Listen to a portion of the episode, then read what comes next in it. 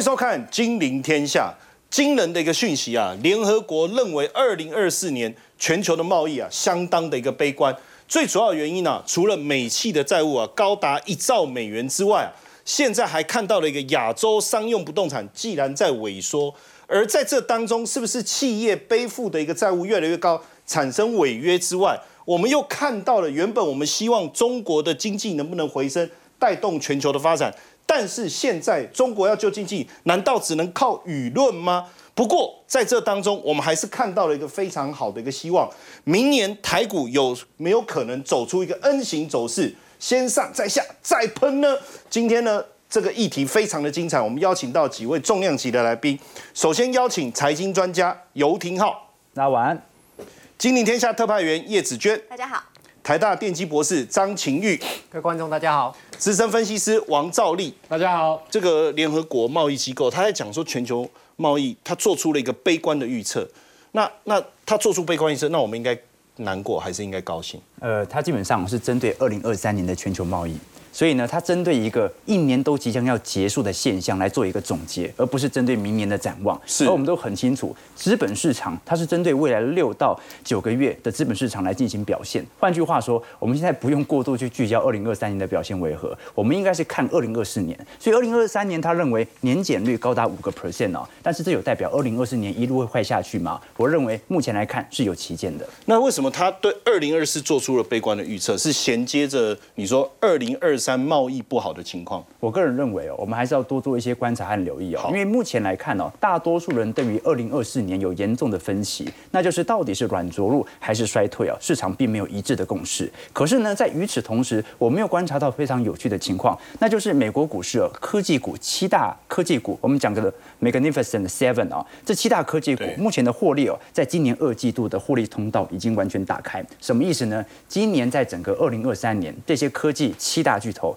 它赚。到的 EPS 是比去年来的多的，可是为什么获利越来越好，大家却认为明年有悲观预期，可能会衰退呢？对，这个是市场上最大的。难不成获利开始衰退？对，有没有可能是因为消费衰退，最后把获利衰退、获利的上行给拉下去了呢？简单来讲哦，我们现在目前所属于的拐点是获利其实在上行，公司获利在上行，越来越多，越来越多。可是消费的体量、消费的能力却越来越减弱，所以呢，大家都搞不清楚，那到底是企业会一路好上去，还是企业的获利最后会被消费衰退给拉下来呢？对，所以这个就是明年到底悲观还是乐观的原因了。悲观的原因就是认为明年消费会很差，差到你让这些获利能力啊，最终还是会拐头下弯。那明年认为会比较乐观的预预期呢，就认为科技股啊，它是一个前瞻指标。这些科技业早就知道明年消费不会差到哪里去，所以反而现在大举的开取自己的资本支出，现在尽量的把获利能力给往上拉。所以这是第一件事情。那到底这样的一个事情有没有可能成功呢？就是说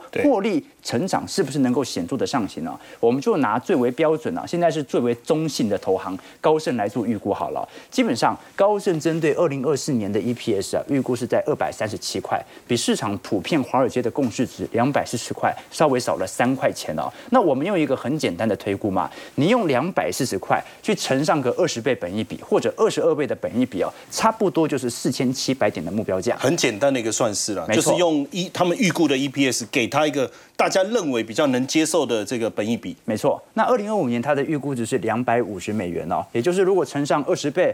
二十二倍本益比哦，差不多就来到五千点左右的位阶哦，所以市场上会有发现有趣的情况是什么呢？就是大家预估的路径其实都是一样，大家都认为这些企业啊，其实成本已经可控了，它能够裁员都已经在去年年底先裁光了，差不多了。所以你的成本已经可控的情况底下，现在市场上又有明显的报价调升，那获利应该就是持续向上的。可是股价会变动，股价有时候乖离涨得过高，有时候会乖离回档，而现在普遍呐。悲观的预测都不是认为明年会进入到严峻的经济衰退。现在悲观的预测大部分都是集中在现在是不是涨得有点高了？虽然获利在提升，但你那边涨太快了，所以比较像是居高思维的概念。对他比较相信是认为高乖离啊，必然会有滑落的时间 OK 短期内不宜追高。那第二件事情呢，是很多人在台北股市投资啊，没有这种感觉，获利哪有没感觉好？今年前三季 这 EPS 惨不忍睹啊。对但是呢，我想跟投资朋友分享的是哦，我们看到最新所公布的十一月份出口啊，十一月，在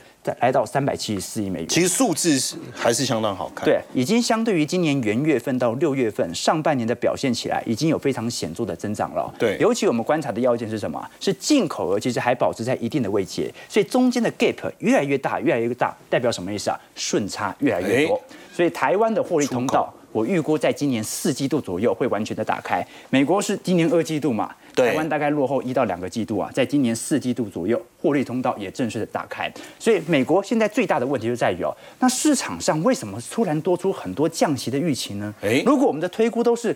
科技股的确在获利啊，对台北股市虽然晚了一个季度，但是会后来跟上、啊。出口也上去了那。为什么现在所有人都在谈论降息呢？这个就要讨论到一个例子哦，它降息的理由是不是获利不好或者经济不好呢？这就不一定哦。不一定很多人都认为联总会降息的理由就是景气不好了，所以它要降息。但是我们必须回归到源头，它当时为什么升息呢？是因为景气太好升息吗？其实并不是哦。不是当时的原因是什么？是通膨太高。通膨太高，所以明年有没有达到降息的条件呢？它第一个原因，第一个条件是什么？就是通膨是不是下来了？所以如果通膨压下来了，它随时都可以降息啊。哎所以你可以观察到，美国十月份的通膨啊，因为这一次已经滑到三点二 percent，3.2 距离两趴的目标值，我个人认为只要跌破三趴，它就达到他就觉得第一很近。预防性降息哦开始产生了。那第二点呢、是财政部的压力。是财政部的压力是什么呢？是我们观察到哦，你在二零一九年，当时财政部所发行的国债啊，大概有百分之五十一啊，发行利率大概都记在两趴左右，好就非常低的利息啊。对但是现在百分之五十一，在整个二零二三年呢、是多少呢？是三趴到五趴的水准。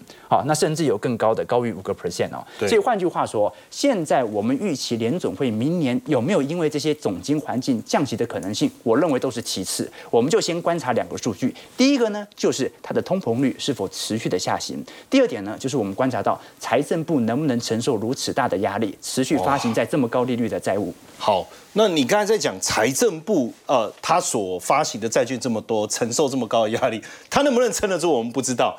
但是目前看到的房地产啊、民间的这些贷款违约率已经开始攀升了，嗯，所以有没有可能干脆降息来救这个违约率？OK，那现在就出现两个问题嘛。刚才我们讲的通膨，还有我们刚才所看到的财政部啊对，它都是有没有达到预防性降息的条件。预防性降息有点类似一九年鲍尔的做法，你降个两三码。那降息的目的呢，也不是因为经济有多差，就是说让你舒缓一下市场的心理情绪，让大家稍微舒服一点。对对对。哎但是呢，是否会一路降息循环就展开，进入长年期的利率调降，或者长期它的目标可能会来到两趴或者一个 percent 呢？它就要单看金融性的系统性风暴有没有可能产生。对而影响金融性系统性风暴的，我们就从市场的违率来观察。那现在来看哦，你会发现到有趣的迹象哦，目前已经完全突破一九年新高的部门，这个是什么？信用卡。信用卡目前在贷款，我们看到拖欠百九十天以上的，大概整体违约幅度已经来到六个 percent 了。但问题来了。信用卡体量不够大，对啊，我们必须了解到哦，整个信贷市场当中哦，如果是以美国来看，最重要的就是企业贷款、企业贷款和房地产贷款。房地产那我们可以观察到啊，如果是以住宅贷款或者以企业贷款来看啊，哎仍然处于相对的低位啊。哦少数还在创高的是什么？是汽车贷款。汽车贷款也创了一九年以来新高了。汽车贷款为什么创新高？对因为当时二零年、二一年全球缺乏车用晶片，所以缺乏车用晶片的情况底下，大家只好去买二手车。二手车价格水涨船高啊，那只好用贷款嘛。用贷结果呢，发现发现。新出来的 Model Three 啊，居然比二手车便宜 哦，那当然就违约了嘛。对哦所以汽车贷款和信用卡贷款啊，它的体量不够大，不够大所以违约率的上行，目前并没有引起美国银行的的对对对，信用卡违约率飙高，车贷违约率飙高。不一定会引起银行的系统性风险。对我们真正观察的是企业贷款的违约和房地产的违约情况。那企业贷款刚才也聊到嘛，它的获利正在高速上行啊，短期内是没有大规模违约的问题。我们要观察的是房地产市场，为什么呢？因为我们看三十年期美国房地产利率的变化，现在已经飙到了接近八个 percent，在一年前呐、是三个 percent。哇，它已经飙了接近有三倍左右哦。那它直接迎来的效果是什么呢？并不是房地产的违约潮开始发酵，毕竟美国房市大多是采取固定利率，对所以呢，你会在这个利率选择买房，通常是你接着你能够承受了对这样的一个利率风险了。那不然大部分的违约率哦，基本上。过去它都是买在三趴到四个 percent 的三十年期房贷利率，对受到冲击没这么大。它真正受到冲击的是什么？是成屋销售部分。销售的部分整个掉下来了，来这个数字它是从高档这样一路往下滑，对，来到了一一年的新低。OK，那成屋销售的新低啊，它隐含的事情就房仲没饭吃了，挣不到钱，但是有没有引起系统性的违约风险还没有发生，不会。那另外一件事情呢，就是美国的房市到底有没有可能出现违约率上行的迹象啊？我认为哦，就算三十年期房贷利率哦升到十五趴都不会。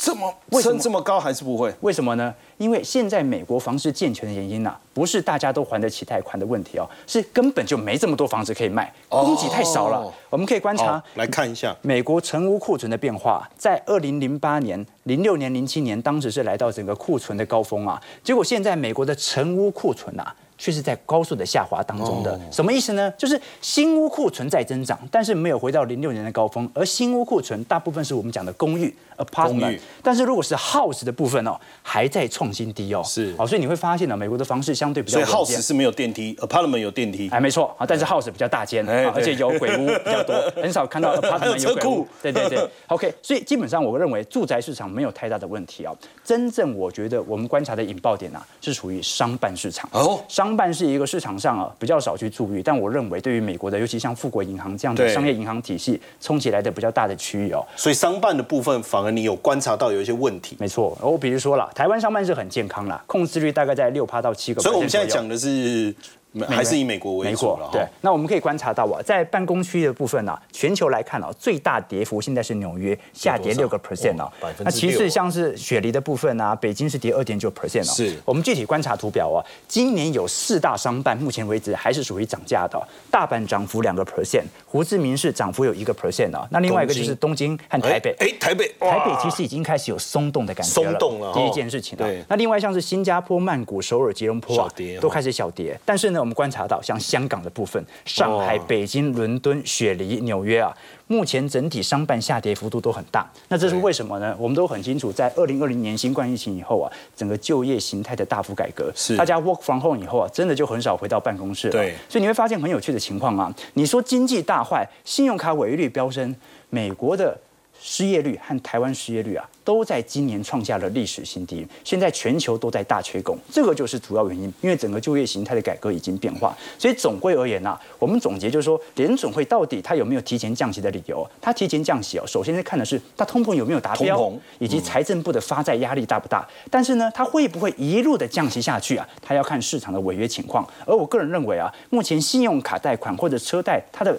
条件或者说它它的观察要件还不太够标准啊。我们真正观察的应该是从商用不动产来看，叠价潮会慢慢的出现，但是叠价潮什么时候这些投行开始认列损失，开始跟大家敲响警钟，这个反而是下一次金融系统性风暴可能观察的重点。好，当然因为刚才讲到的，大家对明年的看法比较悲观啊，所以我们请廷浩深入的探讨一下。所以如果真的降息啊，倒还不是预防景气衰退的降息，还是因为 CPI。当然，违约率未来也要特别特别的关注。但是我们也在想啊，明年哦，今年已经过了哦。原本大家今年年初讲东升西降，没想到那个东升呢是东南亚的东，哦，不是中国的那个东方。那今年、明年有没有机会看到中国的经济哇带动的这个中全球的经济起来？今天这个子娟，你看它是。穿的东方红啊，带我们来看一下有没有可能？可是最近很奇怪啊，我们一般来讲，我们也是希望说，哎，好坏我们有一个公正客观的一个立场嘛。好，我们就说好；不好，我们就说不好。但是好像他们现在讲不好的名嘴都被晋升了，甚至他可能，哎，我看到了几个，像这个刘继鹏，他是一个学者，他都不能说老实话。哦，那会不会要靠的是舆论来救经济啊？好，我们来看一下，但我要先纠正是舆论来哦，舆啊，对不起，对不起，哎呀，我常常被纠正 哦，对对对。好，来，我们先来看一下哦，这个我们在讲说这个是蛮有指标性意义，为什么？因为这是中共政治局他开会，然后白纸黑字写出来一个指示，他说我要求啊，现在必须要加强经济宣传，还有舆论的引导，然后改善社会预期。好，露露听不懂对不对？好，白话文给大家解释，就是你只能够说。中国经济好棒棒，你不能够说中国经济有问题。如果你说中国经济有问题，会怎么样呢？你可能会被禁言。如果你在网络上对他的账号可能就把你收回来，他就不让你发言了。好，那我们先来看一个最新乖宝宝的示范。好，人民日报呢从这个那个指示出来之后，人民日报就立刻出了他的乖宝宝示范，他就说啊，开局之年中国的经济会高质量的呃会发展。他说正坚定不移的向高质量哦，所以他还写了一篇文章。对。给你看说啊，你要写就类似我这样，你最好就是复制贴上。对，好，这个是呃这个示范的示范稿。那可是现在他们说，为什么谁会被禁言？就像刚刚你说，他其实是中国法政大学资本金融研究院的院长哦，这个叫刘继鹏。刘继鹏，好，他其实是在财经圈应该是非常有分量的，他也是很多中国的一些企业的独立董事，他是蛮有分量的一个人。那我在抖音啊、微博啊这样可以吧？这个我们两个的粉丝数加起来可能都没有他多。你看他在抖音上面有七十六万粉丝，然后这个微博有挺好的。再加进来，应该有机会。一起加起来才有机会哈。他其实是一个有这么这么多人所关注的一个，也可以说是财经学者，也可以说是财经网红。可是他曾经发过什么言论？他说他最新的一个言论，他说这中国的 A 股只有三千点左右。他说这是一个中国呃制度上的一个问题。他还说散户现在不宜进入到中国市场。讲这么恐怖。所以他现在，如果你想要去关注他，他这边告诉呃，这个用户违反的社区规定，禁止关注。他违反了什么规定？呃，这边就是你不可以看空。的言论不可以说经济不好的一个状况。好，所以这就是一个很立刻有一个实证。他过去就是曾经有这样批评过中国股市，所以现在发现他的一些社群的言论当中，通通都没有，他账号都没有在新的发言了，所以大家都说他可能被禁言了。好，这个就大家才会说，那现在难道用加强舆论来引导来救经济吗？好，不过我们接下来看的是彭博的一个报道，他说，因为我们过去常很多人，我记得这阵子有很多的投资展望会，大家都说，如果你要前进到中国股市，你要先看到一件事情是他们的央妈降息，如果真的有这个动作，有降息这个动作，你才可以真的去投入到中国股市。但问题是，它还真的不太能够太轻易的降息，因为你一旦降息了，你的人民币怎么办？哦，你的人民币如果继续贬值下去怎么办？资金外逃了怎么办？所以其实央妈它也不能够轻易说我为了要救经济而要嗯而降息。所以他现在大家就说法是说，其实大陆的央行还是避免大幅度的下调它的政策利率。那如果它的政策利率还是不降息的情况之下，对于企业来说，它的借贷成本可能就算到了明年，还是会跟今年一样保持在相对高的水位。对，再加上它现在是一个通膨是负的，它 CPI 是负值，所以如果你把它的利率然后跟它通膨。加计是负的，对你去做做一个加计之后，你会发现他们说，他们现在其实借贷利率成本可能是四趴以上，甚至是高接近五趴都有可能，所以导致企业借贷成本居高的情况之下，民众可能会更趋于继续的存钱，继续的不花钱。对，好，这是在经济的状况。那我们说人口呢？因为中国它现在已经失去了那个全世界第一大国的人数的这样的一个头头衔之后。出生率大减的情况之下，幼稚园首当其冲，因为人口数一直在下滑。对，所以小朋友的数字一一个起冲，所以你发现哦，他的呃十分之一的幼儿园现在说收就收，这收的比例很高哎，非常高哎，时间里面立刻收一间呢，这比例是高的哦。那如果以呃北京来去做一个全国统计的话，幼儿园的数量大概是比去前一年来说减了百分之一点九，可是这是。二零零八年以来首次的负成长，是直接反映在幼儿园的部分。好，那再来看，那现在他们的中国经济现在可以到底怎么办呢？我们知道说每年的年底，他们都会有一个中央经济局的一个会议来制定他们对二零二年的政策。对，那现在大家就在讲说，你到底官方还敢不敢去喊 GDP 成长率要达到百分之五？你敢不敢喊？对，现在一直在关注这件事情。好，那所以经济学人也在也在也在关心这件事。他说，现在重点就看他还敢不敢雄心勃勃的喊这个经济成长率的一个目标，但是他。也知道现在其实要花更多的力气，然后来解决通缩的问题，来解决这个企业获利能力的等等的问题。但他也说了，万一哦你不不敢去喊那个五趴这个数字，他说，呃，如果他屈服于这样子的新常态，结果他会让自己陷入到了新平庸。这是经济学人给他的一个说法，所以这那经济学人他应该把他禁言了，唱衰不行的，直接把这个媒体，如果照这一篇新敏看到，应该是决定要把他给关了吧？我在想，好，但是现在对中国来讲，一个很大的一个问题，我们之前在讲美中科技战，对，这几年其实呃中国经济下行跟美中科技战当然都有以直接或间接的关系，但是现在我们又看到了另外一个。对中国来讲，应该也是一个很大的威胁，就是韩国。嗯，哎，韩国，你看尹锡悦既然带哎三星呢，哎，直接要去拜访这个这个荷兰 ASML，这背后是不是韩国也要决定要？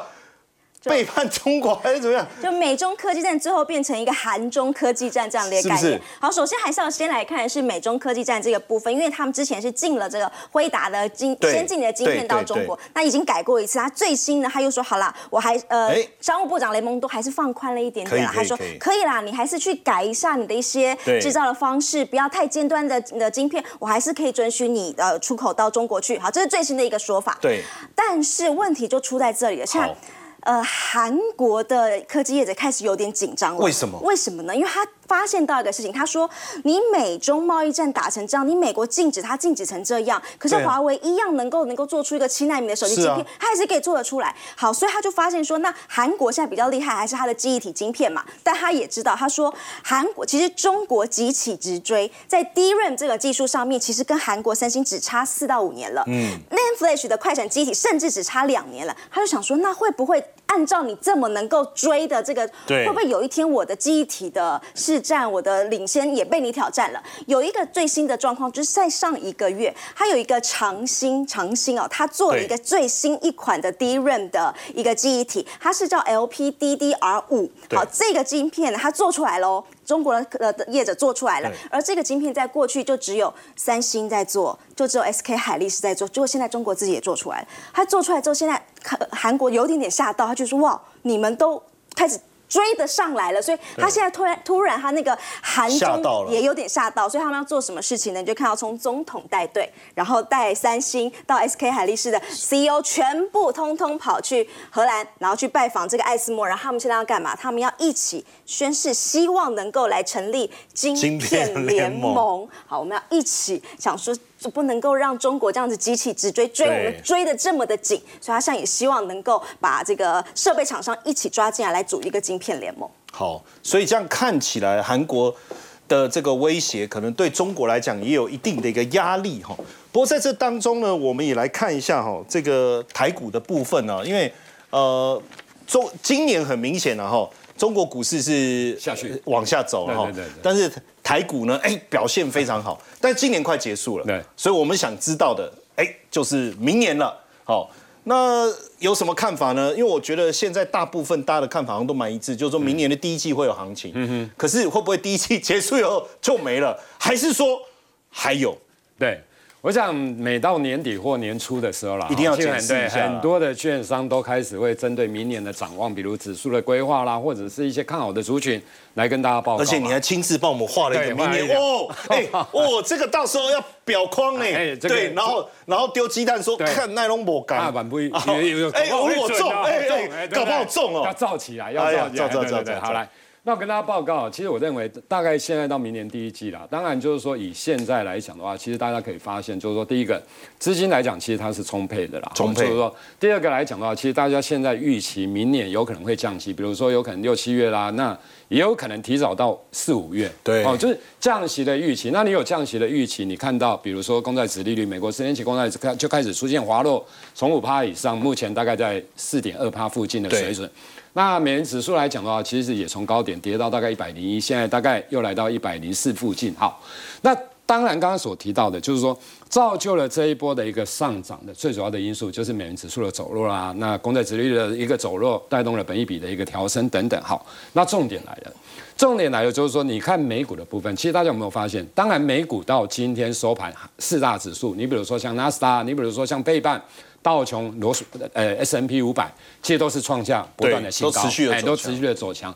可是你去观察它的量能的部分，其实它的量能大概就持平，就像台股一样。你有没有发现，现在的量能不是四千亿以上？哎，现在创新高，结果成交量大概三千亿上下。对，三千亿上。你要观察的，其实台股假如真的往上冲，会有一段距离，就就指数上，比如说还有一千点的空间，甚至更高的空间。那肯定要外资回头买超哦。你的意思是说，现在的量算温和，对温和，所以有如果要往上冲，你一定要更多的量进来，对你一定要还有外资的力道嘛。好，那你观察一下，其实这一波啦，我们不要说从一万六千点。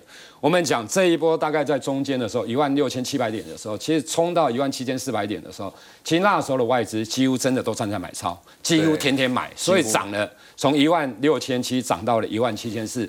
可是当来到一万七千四的时候，你看最近这一个多礼拜，哎，外资不太动了，有买有卖，有买有卖哦。所以你有没有发现，指数就在这个地方，好像粘住了，你知道吗？粘住了，黏住了。那另外一个。你只你要台股大涨，外资要要有动能来买，当然美国指数要持续涨，新台币基本上来讲也要升值。可是你有没有发现，其实新台币在一个多礼拜之前，大概一两个礼拜前。跌到低点之后，现在也开始出现微幅的贬值，微幅对微幅的贬值，所以整个动能看起来不是太高，稍微停住，对，稍微停住一下。可是大家对未来的乐观的预期还是有，还是存在啊。对啊，不管是库存的消化啦，不管是 Christmas 的所谓的一个销货的大旺季啊等等。好，那我觉得哈，其实应该是这样说，现在的氛围是好，就像煮开水一样。你烧到一百度，不可能突然之间变成零度啊！哦，对对，它它还是，所以你看到最近涨的都是比较中小型的股票，中低价的股票，所以我认为这个这个态势来讲，应该还会稍微的延续下去。所以我认为，可是呢，因为动能真的不足，因为基本面真的没有强到说。我去挑战一万八千多点以上，比如说一万八千二啦，一万八千五啦，因为这个真的要有基本面的动能。基本面对，那目前看起来基本面的动能似乎真的还是不太够啦。那雨就温度还有，所以我觉得明年的第一季大概一万七千八百点附近，基本上来讲应该是有机会。那有可能更高，搞不好一万八，这个是有机会。但是你认为第二季很快就？对，因为这个第二季为什么会下？因为第二季基本上来讲，或第三季，其实大家也知道，基本上电子业还是存在五穷六绝的现象哦。毕竟那时候，那电子业占台股的市值来讲，大概还是有六成以上啊。对。那你这六成，假如进入了比较传统的淡季，因为你这个地方已经涨了一段，你基本面库存的消耗没有马上消费需求大量的进来，因为淡季基本上。需求不会大量进来啊，对，你只能说我价格维持，你要再调涨的机会，说真的不大了。所以在这样的情况之下，它很容易出现拉回修正。可是因为另外一个就是说，为什么低档有撑？因为库存其实已经慢慢的消化，但我明年第二季肯定库存越来越少啊，搞不好还会带动调调涨的一个空间。因为慢慢的进入第三季或者是第四季的时候，其实指数基本上来讲，我觉得有机会挑战。历史新高附近的水准啊，所以大概是一个 N 字形的部分。N 字形，哎，对，所以现在像永丰金的首席经济学家，他也认为讲哦，所以其实英雄所见略同。对啊，人家是英雄了，我们大概半英雄了。哦，是是是，我 我不好意思，人家经济学家不好意思讲 别的。好来，所以我觉得大概他我的看法跟他来讲，其实大概是类似啊。是那。另外一部分来讲，当然指数的规划之外，其实大家当然现在因为年底了，对产业非常的重要，那又搭配所谓的不管是集团做账，不管投信做账，其实最重要的是明年的做梦的一个行情，因为财报的一个预期。好，那我们来看一下，其实你看一下，大概这些投顾对于未来的展望，其实你可以发现聚焦的是什么？大概都讲 AI。几乎我看每个券商哦讲的都是 AI，爱爱爱不完呢，对，都是爱哈。那另外一个车用的部分来讲，也有红色的部分，你可以看到，比如说像电动车啦、电动车这一块，没错，整体性对。那网通对，没错，网通你看到也有，因为坦白讲，这几个其实也是 AI 对啦，AI 也搭配网通的部分啦。好，那另外的，比如说像政策股啦，或者是生技等等这一些，好，那我们来看一下。下一部分哦，针对网通的网通啊，因为我觉得你你 AI 的发展、电动车的发展，网通这一块传输传输速度肯定要快嘛。你自驾车的部分，你不可能传输速度太慢，你传输速度太慢就撞上去了。哦，没有，它会停在那。当然停在那。好，好，那我们来看一下啊，其实，在美股当中哦，表现最强的其实是博通哇。博通的股价哦，今天涨了大概九趴，今年以来大概涨了八十五趴的水准，其实它是创下历史新高哦。那当然，花旗调高了目标价到一千一百元。好，那我的意思说，其实 NVIDIA 部分，其实现在的今天收盘价在四六六，离五零五的高点大概还是差七趴，就是它离高点还有七趴。可是博通的部分创新创新高，好，所以这一些的概念股大概这几个啊，第一个。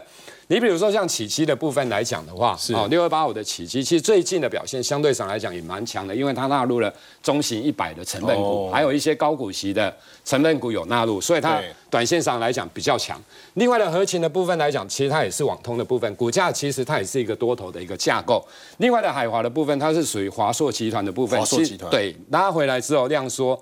这两天也开始出现转强，那来吉的部分其实也是相同的状况，其实它是联电集团跟爱普哦入股哦占有十趴的一个股权，所以你可以看到它涨上来之后，其实也是一个高姿态整理，这种放量基本上来讲，我觉得都有机会突破，所以网通这一块。其实，在未来这一段时间，因为 WiFi WiFi 其实肯定是未来的主流，我觉得这些都可以留意的。好，那当然刚才也讲到这个 AI，我们谢谢谢这个赵丽哦。我们刚才也讲到这个 AI 哦，但 AI 的发展哦，我我我感觉应用的层面是越来越广了哈。既然可以结合到运动这个部分，所以张博士是说，如果有了 AI，我不用动，他就帮我动，应该应该不是啊，就说去帮我做各种运动上面的一个感测跟统计。是。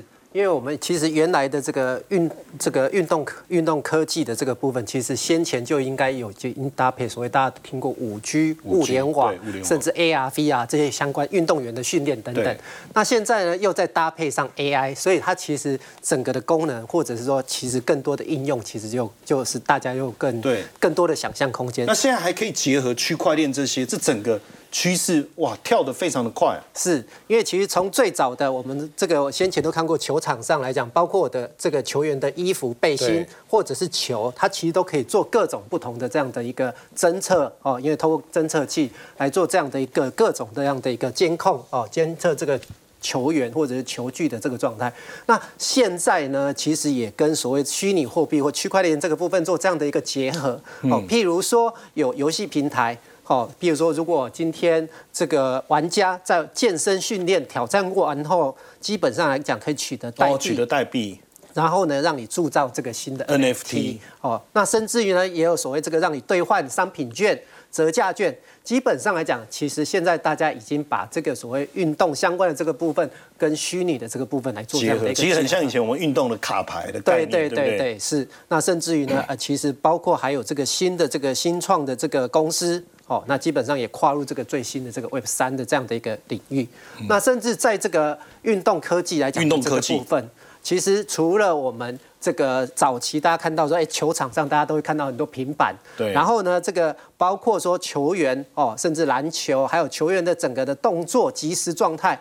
那包括所有这个呃，在球场上的战略，哦，这个移动攻防等等。那基本上来讲呢，哦，这个会给球团或者教练，甚至媒体，我们在在这个直播上面大概都会看到，这个是先前的。那除了这个样子的一个运动科技，其实也有很多应用在这个研究上。研究对，那譬如说，这个是我们台湾的这个呃科技部的这个计划，是，甚至于这先举第一个例子，这个大概就是说，我们都知道这个举重的那个那个杠其实非常非常的重，非常重，对，那一摔下来都是几十公斤甚至上百公斤。那这个地板。其实每次这样子摔，它其实那个，对他说那个声音非常的大声。那现在就有地板的材质，对这个地垫的这个材质呢，哎，后来有想到说，我可不可以用防弹衣？用防弹衣，这个有趣。对，所以呢，用透过它这个很高的这样的一个缓冲，所以把这个整个的噪音下降下来。这其实也是一个这个一个还蛮好玩的一个研究。是。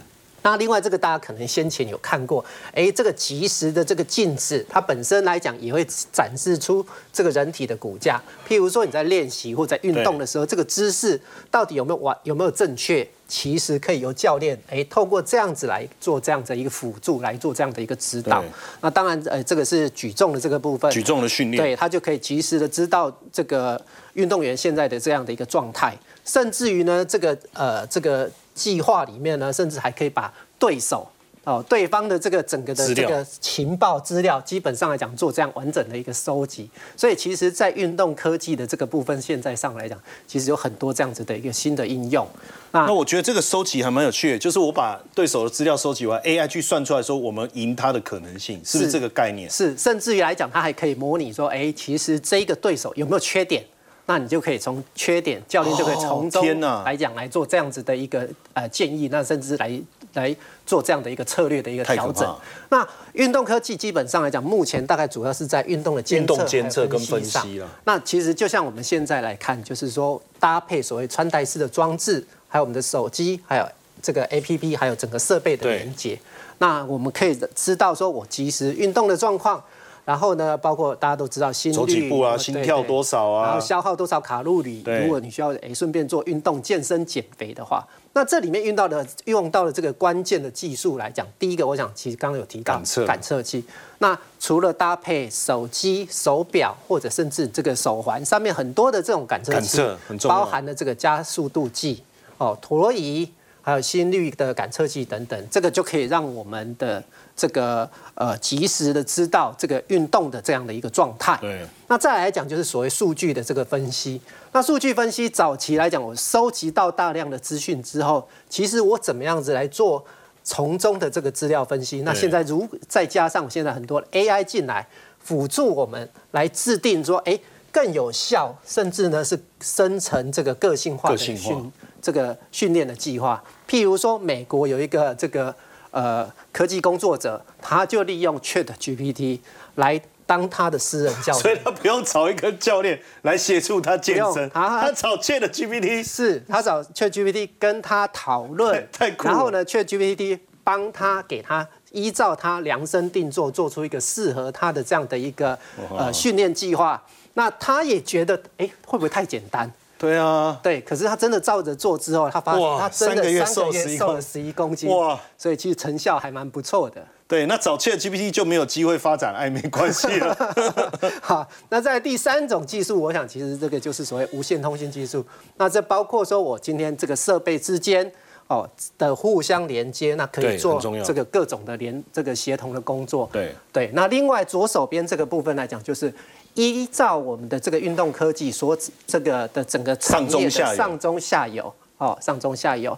那台湾本来的强项就在硬体，硬体在 IT 的这相关的这个技术，本来就是台湾的强项。那接下来其实包括像软体的开发、数位的内容、通讯的服务等等，这个其实是台湾现在很多新创公司其实也都着力在这一点，来让软体、硬体之间这样的一个完整的一个整合。其实这是台湾一个接下来下一个好。的一个造园产业，好，是这太谢谢张博士的一个分享了哈。那当然，我们刚才分享了 AI 以后，很多人就会担心呐，这个 AI 产业这个蓬勃发展以后，会不会产生失业率的问题？台湾到底有没有失业率问题，还是缺工的问题？我们现在也搞不太清楚这个状况。我们等一下来跟大家讨论。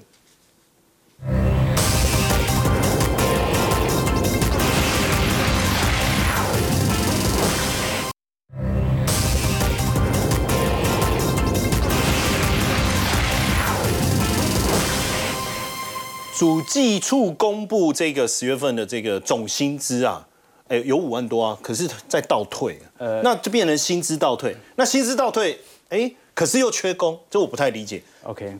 基本上我们可以这样来做理解了，要从宏观到微观，也就是说总体环境，大家是不是至少有一份工作可以做吧？有没有？那的确有。现在我们看到台湾的失业率啊，最新所公布啊是来到三点四三 percent，所以失业率降低啊，四十年来最低。对啊。好，所以全球目前还是在集中服务业的大缺工。我举个例子来说，所以缺工合理啊，缺工是很合理的。我们看到求工比的部分哦，求工比就是一个求职者他现在面临的几份工作让他选。哇，二零二零年当初是，对不对？一点二九倍。对，二零二一年是一点六六倍，去年是一个人对两份工作，今年预估会接近三，所以等于是我投利率之后，我我其实我有选择的，没错，这主要集中在服务业的部分了。我不知道你有没有这种感觉哦，最近服务业的品质感觉有一点下滑啊，就是 我发现哦，这前几个前几天才来的工读生啊，现在已经是主管职了，真的还假的？太缺工，昨天去吃火锅，今天就变经理啊？啊，对啊，他的名牌换了嘛，一比三啊，现在的情况。那有趣的一个要点是什么？就是说，如果我们从一零四所统计的最近十年企业估计的调薪幅度啊，最近来看是有三个 percent，但是实质有这么高吗？它跟主计处所公布的数字啊是有严重落差的。举个例子来说，我们观察今年主要经济体央行所进行警的统计啊，台湾的年增率在今年一到二季度的平均值啊，从前两年的增长二点六 percent，仅仅只有一点五 percent 啊，这跟一零四所调查的它接近有两倍的误差。那我们通常讲说，市场上什么叫做实质薪资泛富呢？就是我们的购买力并没有。让工资追上通膨。嗯，那现在台湾的通膨 CPI 是多少啊？多少？以今年全年来看是二点二二 percent 哦，比薪资涨幅还高。哎，所以薪资有没有涨？哎，的确有涨，有涨，没有跑赢通膨。对，所以我们现在所面临的情况就是这样子哦。你可以观察到哦，美国啊、欧元区啊、英国，它现在的实质这个名目薪资的增长大概在四点四趴、五点七趴和六点八 percent 哦。美国现在通膨是多少？三个 percent 嘛。三个 percent。欧元区掉到四个 percent 了嘛？英国现在也掉到六趴了。什么意思呢？就是各国的名目薪资都已经通膨率，或者说薪资的年增率都已经陆续超过了通膨率，但是台湾目前还没有。它就有两个要点来观察，第一个就是台湾央行升息不够，是；第二个就是台湾薪资真的涨太慢了，可能缺乏工会的原因。但是呢，我们也了解到，可是现在为止啊，又在大缺工，大缺工为什么薪资没涨呢？对啊，涨的部门不太一样，不太对。大部分涨价的主要集中在科技业当中。我们可以看下一张图，来跟投资朋友做一些具体的观察。如果是以全台湾我们看到的薪资的平均数、中位数，它的年增率来做表述哦，我们就只看一个就好了。首先就是新竹县，新竹市跟新竹县，没错。新竹市的部分哦，目前平均年薪是一百二十一万，新竹县是九十六点三万。哎，那如果我搬去那里，我的年薪应该就会破百了。哎，我跟你讲哦，这很多人说，哎，我又不是工业背景啊，对啊，我去新竹市没有用啊，这不对哦。你就算我们观察到到新竹市啊，它一样会有财富的外溢效果。什么意思呢？你没办法当工程师，你可以买一个三房啊。你买不起三房，你可以花八九十万投几款买个套房啊。你买不起套房，你可以买台积电领股啊。如果你连本金都没有，没关系啊。你烧的一手好菜，你到竹科去卖便当，你也卖的比台北贵。哎，可以哦。这就是我们观察的方向啊。这个我曾经跟投资朋友分享过，就是。你像我们两个都在新竹念书嘛？对。你知道我第一桶金是三十万啦，你知道怎么赚到的吗？哦，就是金哦，啊，不是不是 台币啦，台 币哦，台台币三十万有什么好好吹嘘？大学四年毕业哦，大学四年毕业怎么赚到的？家教。那很多人说，哎，在新竹家教是不是都去教族中族女啊？哎，没办法，他们程度太高，程度太我们程度他还刁你，而且他会刁我。对。那我们都教谁？工程师。哦，就有些他是高中职很早就进了，后来当上主管阶级，那英文程度可能不太够。哎，教一下，你教族中族女。那个时薪都是三四百的，你教这些工程师应该一千一一两千，还请你喝星巴克，多好啊，多好！所以我们两个因为都在这个青椒，还有机会发展恋情啊！对对对对对对，所以 呃，你就知道为什么我现在这么有钱了。当时被富婆看上啊，但我们可以观察到了，就是说，如果我们以批发和零售业。具体观察薪资的中位数啊，仅仅只有四十八万。那这还不是重点，服务业薪资本来就比较低。对，可是而且服务业现在惨到什么程度？嗯，长隆行情的董事长说自己在搬行李。哎，那就问题来了，你真的那么缺工，你为什么不涨薪呢？为什么？你为什么亲自去拉行李？哎，总那个我看那个。总那个饭店的总经理自己在叠棉被，哎我说，哎，我也是这样啊。啊，对，但我们 必须了解一件事情啊，那就是现在的服务业所面临的输入性通膨啊，可能有过度失真的情况。对，也就是说，它的输入性通膨已经很高了，它其实本来就没有能力再招人手了，而现在又由于缺工，工资成本持续的上行。对，所以非常有趣的情况是什么？就是你即便看到现在服务业大缺工，但是薪水并没有因此而调涨，而有可能会因此邀你。加长你的工作时数，非常有趣的情况哦，大缺工，但是批发和零售业，它的薪资相对于去年呢。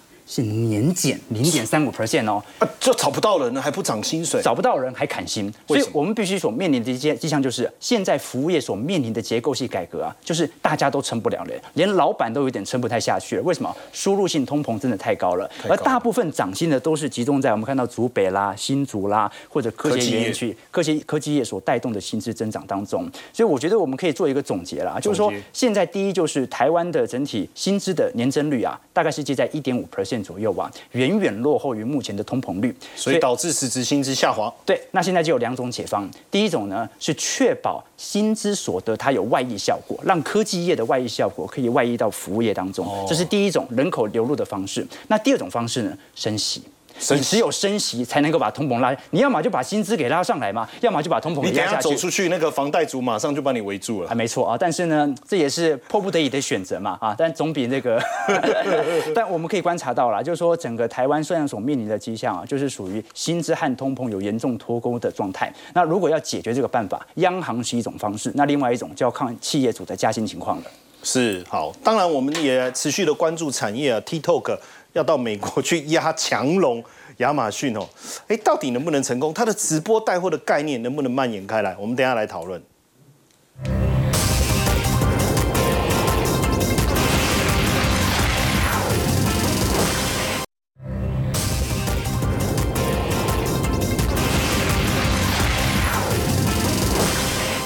好，我们来请教子娟哦，亚马逊是强龙哎，他怎么会怕 TikTok？TikTok 来要直播带货？也跟美国的文化不一样啊，可是亚马逊好像真的蛮害怕的。好了，看到亚马逊最近有两个措施，然后分别就让人家感觉到他好像真的有一点害怕他的竞争对手进逼。首先，先来看第一个，他做了一件事情，他说，呃，只要你在我的商场上面卖十五美元以下，大概五百多块台币以下衣服的，好，现在我手续费大降，呃，降低到只要百分之五，原本他要百分之十七左右，好，大幅降这么多，所以他是针对那种比较平价衣，他给这些平价衣的厂商降手续费。那为什么这么好呢？好，他们就说了，似乎有想要对抗这个勋印中国电商的的意图。为什么？因为你看哦，这个勋印它的平均的衣服大概五美元左右，这真的是快时尚平价衣。对，你说它最近红不红？我跟你讲，它真的很红，尤其是在 Z 世代，连我都在逛，是不是？有天在 Z 世代当中，他们的品牌知名度说这个勋印达到百分之三十八，你啊亚马逊才只有二十几趴而已，差这么多。尤其在年轻时代也很买它的单，好，所以亚马逊这个举动下，大家被认为说好，我可能。是因为有一点点害怕这个新印这个竞争对手平价一块时尚而改的。那第二个，刚刚你说的这个 TikTok，因为 TikTok 它现在在美国推出，你只要在 APP 之内，你看这个呃直播的同时，然后你就可以立刻完成下单。哦，这是 TikTok 在那边做的一个服务。他现在亚马逊也有点吓到，他也要赶快。他说我要跟 Instagram，然后跟 Snap 呃 Chat 来一起来合作，也要来做这件事情。这是什么样的概念？你知道？就如果你现在你在看我们的影片的同时，然后你突然看这个陈彦哥这个红色的领领带非常漂亮，然后。气色非常的好，很想要买。但如果你这件衬衫，对，但如果今天你在这个亚马逊上面，你必须要关掉这个页面，然后去到这个下，就关掉这个直播，然后下单到页面去下，你是不是那个烧火的程度就立刻减了？但是如果今天你在看这个直播当下，下面立刻购物链接就已经在下面，然后你可以立刻放入购物车，然后立刻结账，然后你那个画面上面还在直播，还在看到你这美那个俊俏脸庞配这个领带，看到美丽的家人，是不是立刻你就会立继续一直买，一直买，一直买下去？所以现在你就会发现电商。平台现在都要去做直播，而且一定要把你的电商的那个购物跟你的直播影片，它要能够结合在一个网页上能够完成。而现在 TikTok 已经在美国做了这件事情，所以你说亚马逊它会不会紧张？它会紧张，所以它现在也开始来做了这样的一个阴影。好，这个强龙来压强龙哦。好，等一下我们回来啊，继续来讨论。我不知道大家玩游戏玩到什么程度，电竞手机耶，它的商机在哪里？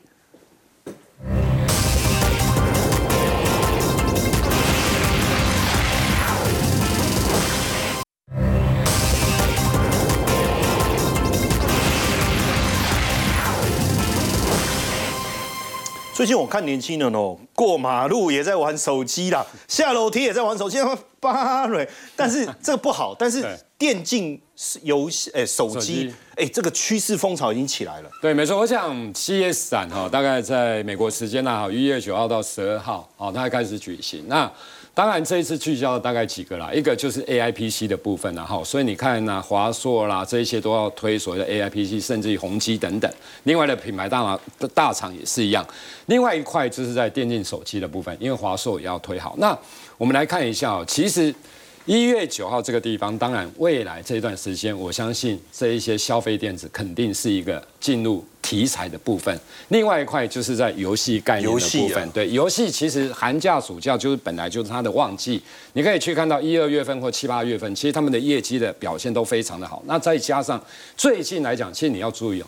只要有一个族群里面有股价真的非常强势、创下历史新高的，我跟你讲，这个族群基本上就会产生比价的效应，就被带动。对，就会被带动。你比如说像星象好了，这当然是绩优生啊，哈，你可以看到它的股价，你把它还原全值，这种股价几乎就是天天在创新高，你知道走的非常的稳健。那前三期的 EPS 三十四点四，那另外的今天的收盘价七百三十四。另外其实有一个题材就是置冠的部分，因为我把董监改选，对市场还要介入，所以它的华裔的部分，对它也是网银国际的部分。哦，你可以看到前三季 EPS 才零点九，现在股价一百零七点好。对另外一个就橘子的部分橘子，橘子其实你看一下，本益比真的偏低了，你看一下它的关键字又是网银国际持有八点六五八的水准，账上的现金比股本来讲大概多一倍。台新投顾预估明年的 EPS 是八点一七元，今年大概台新投顾预估